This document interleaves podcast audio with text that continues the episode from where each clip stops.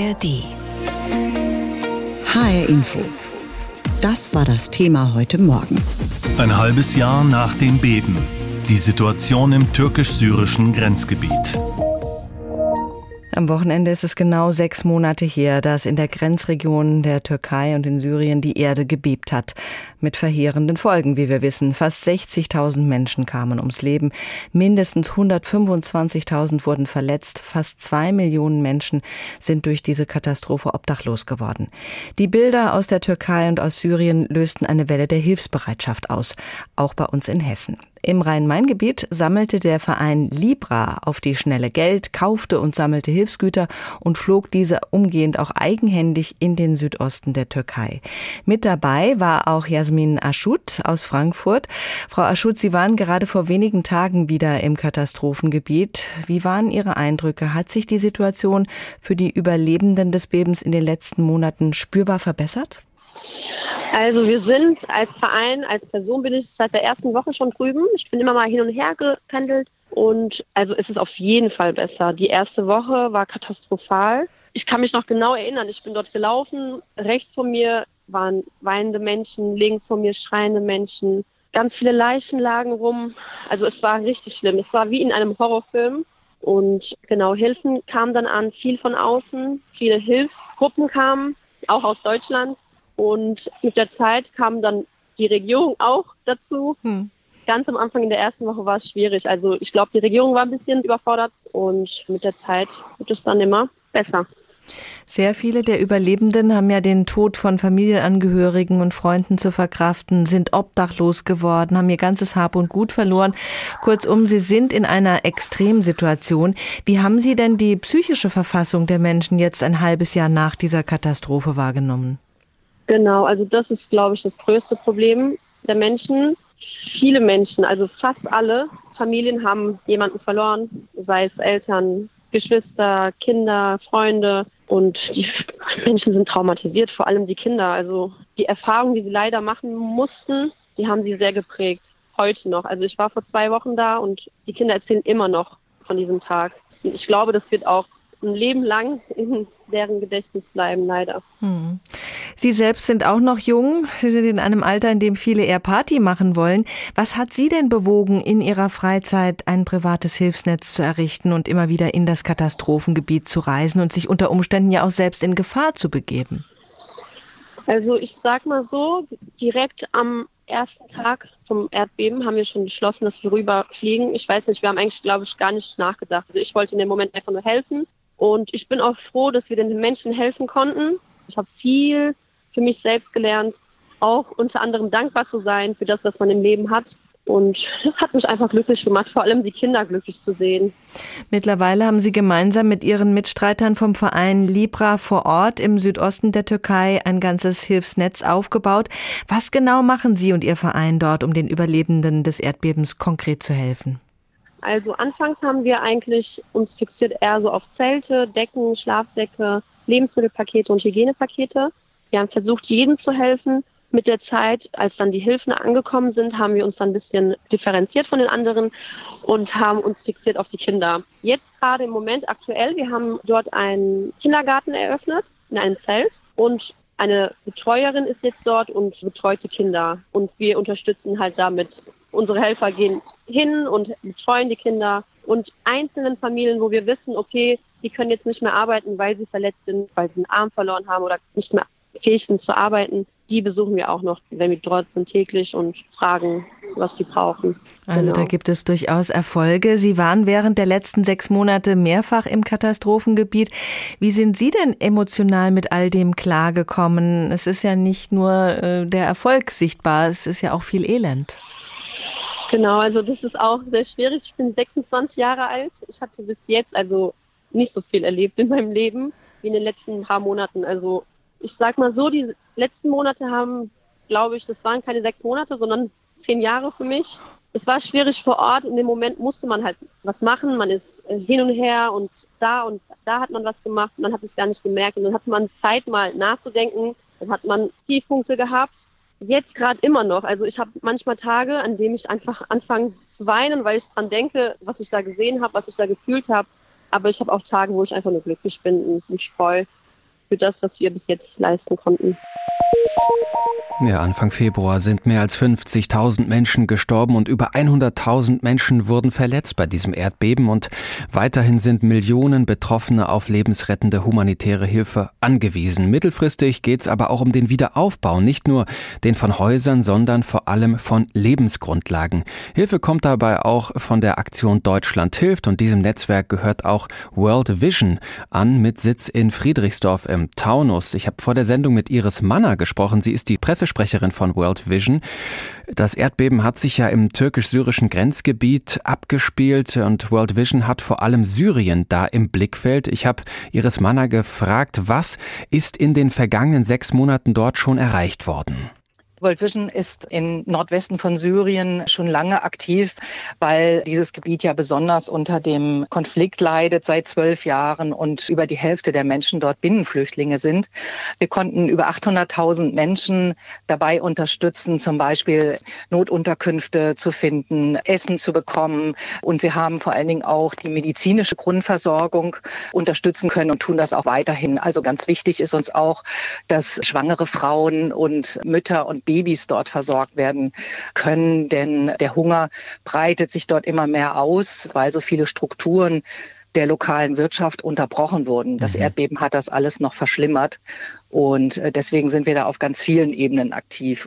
Medizinische Versorgung ist ein ganz wichtiges Thema. Ein anderes, das wichtig ist zum täglichen Leben, ist das Thema Wasser. Wie sieht es denn da mit dem Zugang aus zu sauberem Wasser? Insgesamt ist sauberes Wasser in Syrien sehr knapp, auch wegen einer langen Dürre dort. Und im Nordwesten von Syrien sind natürlich auch Wasserleitungen zerstört worden. Und in den Flüchtlingslagern gibt es sowieso eigentlich nur eine sehr schwache Infrastruktur. Das heißt, wir müssen dort auch Trinkwasser mit Tanklastwagen in die Camps bringen für tausende Menschen jede Woche.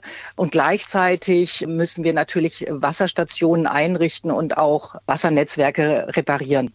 In Syrien ist es aufgrund der politischen Lage natürlich auch schwierig, den Überblick zu behalten, sage ich mal. Wie machen Sie das denn? Wie können Sie zum Beispiel sicher sagen, wo das Geld und auch die Hilfe am ehesten gebraucht wird?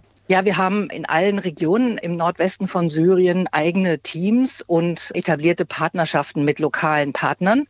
Das heißt, wir haben einen sehr direkten Zugang, das ist der Vorteil in Nordwestsyrien, zu den Menschen, die Hilfe benötigen und kontrollieren auch immer nach, dass die Hilfe dort ankommt.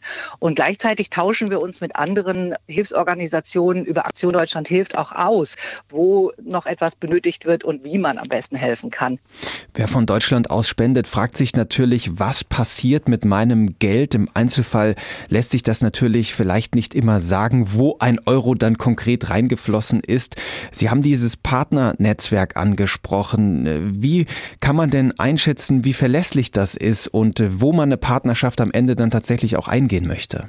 Ja, wir prüfen die Partner immer sehr gründlich, danach, was für Strukturen sie haben, das Personal, welche Erfahrungen sie haben. Also ganz konkret natürlich beispielsweise bei der medizinischen Grundversorgung arbeiten wir mit spezialisierten Organisationen zusammen, die eben auch schon jahrelang dort tätig sind. Und wenn wir feststellen, dass es an irgendeiner Stelle Probleme gibt, dann wird das korrigiert und dann ergreift man eben zusätzliche Maßnahmen. Also wir investieren auch einen Teil der Spenden dann, um dort lokale Mitarbeiter zum Beispiel fortzubilden. Denn World Vision ist ja eine sehr große, erfahrene Organisation, die aus vielen Kontexten der Krise da Wissen einbringen kann. Und gleichzeitig kann sich dieses Wissen mit dem lokalen Wissen eben verbinden. Und das ist auch in so einer großen Krise sehr, sehr wichtig. Auf die vergangenen sechs Monate haben wir geschaut in äh, dieser betroffenen Region in Syrien. Schauen wir zum Schluss nochmal auf die kommenden sechs Monate vielleicht. Was ist wichtig für die Menschen und wie können Menschen aus Deutschland bestmöglich helfen? In den kommenden Monaten wird es vor allen Dingen darum gehen, auch wieder Infrastruktur aufzubauen. Also wir wollen zum Beispiel Schulen reparieren, damit mehr Kinder wieder in die Schule gehen können. Es sind über 1000 Schulen nämlich beschädigt oder zerstört worden. In der Zwischenzeit lassen wir die Kinder in Zeltschulen unterrichten, damit sie nicht zu viel versäumen. Aber es geht dann auch weiter darum, diese unterbrochenen Strukturen in der Wirtschaft wieder zu stärken und Menschen zu helfen, ein kleines Geschäft zu eröffnen. Also man muss sich wirklich vorstellen, die Marktfrau hat jetzt ihren Lieferanten verloren, der ihr das Gemüse geliefert hat. Ja, der Elektriker hat keine Kunden mehr, weil Menschen ausgezogen sind. Ein anderer kommt einfach nicht heran an seine Kunden, weil die Straße beschädigt ist. Also auf all diesen Gebieten muss gearbeitet werden und zwar gleichzeitig, aber es geht um sehr viel mehr als nur um Bautätigkeit. Und was man auf jeden Fall nicht vergessen kann, ist, dass wir den Menschen auch helfen müssen, ihre Traumata zu verarbeiten. Also psychosoziale Begleitung, besonders für Menschen, die es wirklich sehr hart getroffen hat, die alles verloren haben, die ist sehr wichtig. HR Info, das Thema. Diesen Podcast finden Sie auch in der ARD Audiothek. Wir haben ja in letzter Zeit nicht mehr wirklich auf die Erdbebengebiete geschaut. Zu viele andere Themen standen da im Fokus. Das ist normal. Aber jetzt, ein halbes Jahr nach den Beben in der Türkei und in Syrien, wollen wir wissen, wie die Lage ist. Heiko Schneider berichtet. Haushoch stapeln sich die Trümmer. Daneben kaputte Häuser und Reste von dem, was mal Häuser waren. Nedim Tosun nimmt uns mit durch Antakya, seine Heimatstadt im Südosten der Türkei. Ich kann sagen, dass die Lage in Antakya noch schwieriger geworden ist. Man kann von einer kompletten Zerstörung sprechen. Ein Video. Seki Yildirim schaut es sich an auf seinem Smartphone. Schockiert schüttelt er immer wieder den Kopf. Nedim Tosun, der Mann in dem Video, ist sein Schwager. Also es geht den Menschen nicht gut. Also wir sind wirklich sehr, sehr verzweifelt, was da unten los ist. Im März hatte Yildirim die Familie zu sich nach Trebur in den Kreis Groß-Gerau geholt. Schwager, Frau und die beiden Kinder. Seki Yildirims Frau Gelümse erinnert sich. Wir haben beide alle geweint und war wirklich schwer. Ja, die Kinder erstmal ähm, wirklich sehr viel Angst gehabt. Die können nacht nicht gut schlafen und mit dem Zeit geht ihnen langsam, langsam besser. Die haben ein bisschen äh, langsam runtergekommen. Seit Ende April ist die Familie aber wieder zurück in der Türkei, leben gut 70 Kilometer entfernt von ihrer Heimat in einer Art Ferienwohnung. Seki Yildirim und seine Familie haben die Miete für ein Jahr im Voraus gezahlt. Sonst müssten sie in einem Container leben. Wir kriegen ab und zu mal Videos von unten. Wir sehen, wie die Menschen leben. Also sehr, sehr schlechte Zustände. Äh, es ist sehr heiß da unten und die Container sind ja teilweise aus Blech, äh, wo die Hitze noch mehr aufgenommen wird. Die können ja in den Containern nicht leben. Die Kinder müssen ja wieder in die Schule gehen. Die Menschen müssen ihrer Arbeit nachgehen. Wochenlang haben Menschen angepackt, Spenden gesammelt, die Menschen im Erdbebengebiet unterstützt, auch Menschen aus Hessen. Mittlerweile hat die Unterstützung nachgelassen. Vor allem aber warten die Menschen auf Hilfe der türkischen Regierung. Das zu sagen, trauen sich aber die wenigsten. Seki Yildirim sagt, Also ich persönlich bin schon inzwischen der Meinung, dass dort eine menschliche Organisation irgendwie weltweit, europaweit, keine Ahnung, wie man das nennt, da mal angreifen muss. Also ob das die türkische Regierung innerhalb der, wie versprochen, in zwölf Monaten oder in zwei Jahren das Ganze hinstellt. Also wir haben inzwischen ist ja schon sechs Monate rum und es hat sich nicht viel getan. Immerhin, Nedim Tosun glaubt, die Menschen in der Erdbebenregion, sie geben die Hoffnung nicht auf. Trotz allem stelle ich eine verstärkte Rückkehr nach Antakya fest. Es geht darum, soweit es geht, unserem Ort nicht den Rücken zu kehren. Daher versuchen wir, ein Minimum an sozialem, wirtschaftlichem oder landwirtschaftlichem Leben aufrechtzuerhalten. Das gibt uns Hoffnung, begeistert uns. Und so zählt Nedim Tosun die Tage, bis er mit seiner Familie endlich wieder zurück kann in seine Heimat. Bis dahin will er die Familie in Trebur weiter mit Videos auf dem Laufenden halten. Mit einer Magnitude von 7,8 war das eines der schwersten Erdbeben, das je in der Türkei gemessen wurde und die Folgen waren verheerend. So viele Tote, so viele Verletzte, fast zwei Millionen Menschen, die durch die Katastrophe obdachlos wurden. Das Entwicklungsprogramm der Vereinten Nationen geht von Schäden in Höhe von fast 120 Milliarden US-Dollar aus. An diesem Wochenende sind es nun genau sechs Monate, seit diese Naturkatastrophe passiert ist. Unser Türkei-Korrespondent Uwe Lüb ist gerade zurück von einer Reise durch das Erdbebengebiet. Herr Lüb, an die zwei Millionen Menschen sind obdachlos geworden, die allermeisten eben in der Türkei. Wie leben die Menschen denn heute sechs Monate nach dieser Katastrophe dort?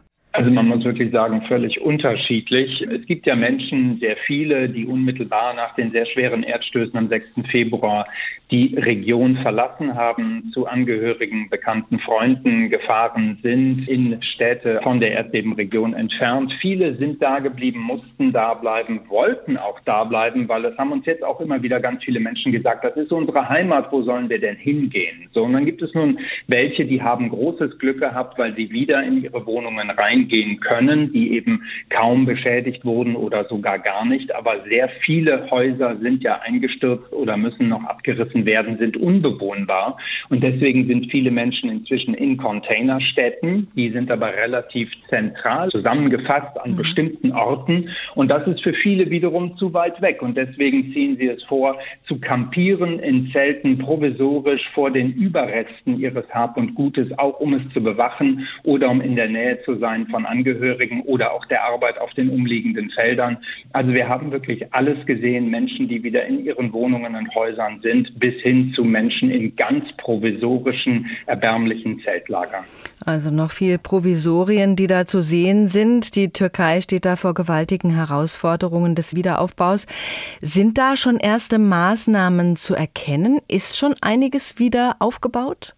Also, dass wirklich wieder aufgebaut wird, wenn wir mal ganz konkret reden über Antakya, die Provinzhauptstadt Hatay. Das ist, wenn man sich die Landkarte der Türkei vorstellt, dieser südliche Zipfel Richtung Syrien am östlichen Rand des Mittelmeers.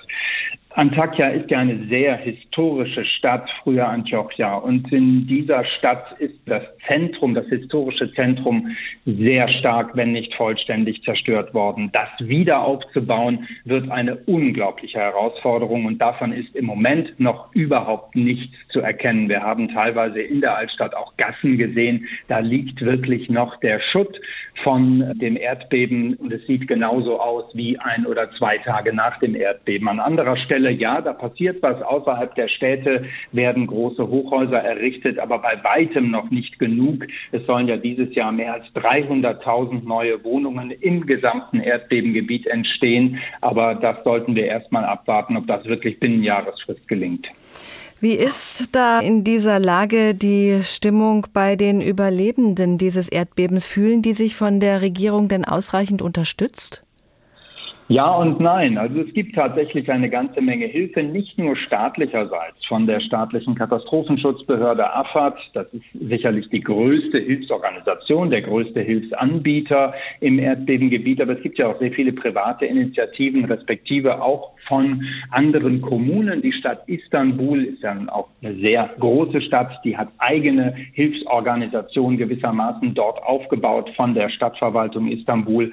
Und es gibt eine ganze Menge Hilfe. Das heißt also, für Essen ist gesorgt, für Trinken ist in der Regel gesorgt, zumindest in den organisierten Lagern. Aber dort, wo die Menschen wild campieren aus den unterschiedlichsten Gründen, da ist die Versorgungslage nach wie vor schlecht und da fühlen sich die Menschen komplett alleingelassen. Und sie denken eben auch immer wieder zurück an die Tage nach dem Erdbeben, beklagen sich darüber, dass tagelang überhaupt keine Hilfe zu ihnen gekommen ist und sie selber versucht hätten, noch lebende Angehörige mit bloßen Händen aus den Trümmern zu befreien, was in vielen Fällen nicht gelungen ist. Und deswegen sind Traumata entstanden, auch durch das Erdbeben selber, die sehr, sehr tief sitzen. Wir haben immer wieder gehört, die Angst, überhaupt in irgendeinen umbauten Raum, in ein Gebäude nochmal reingehen zu müssen, diese Angst sitzt bei den Menschen noch sehr, sehr tief. Diesen Podcast finden Sie auch in der ARD Audiothek.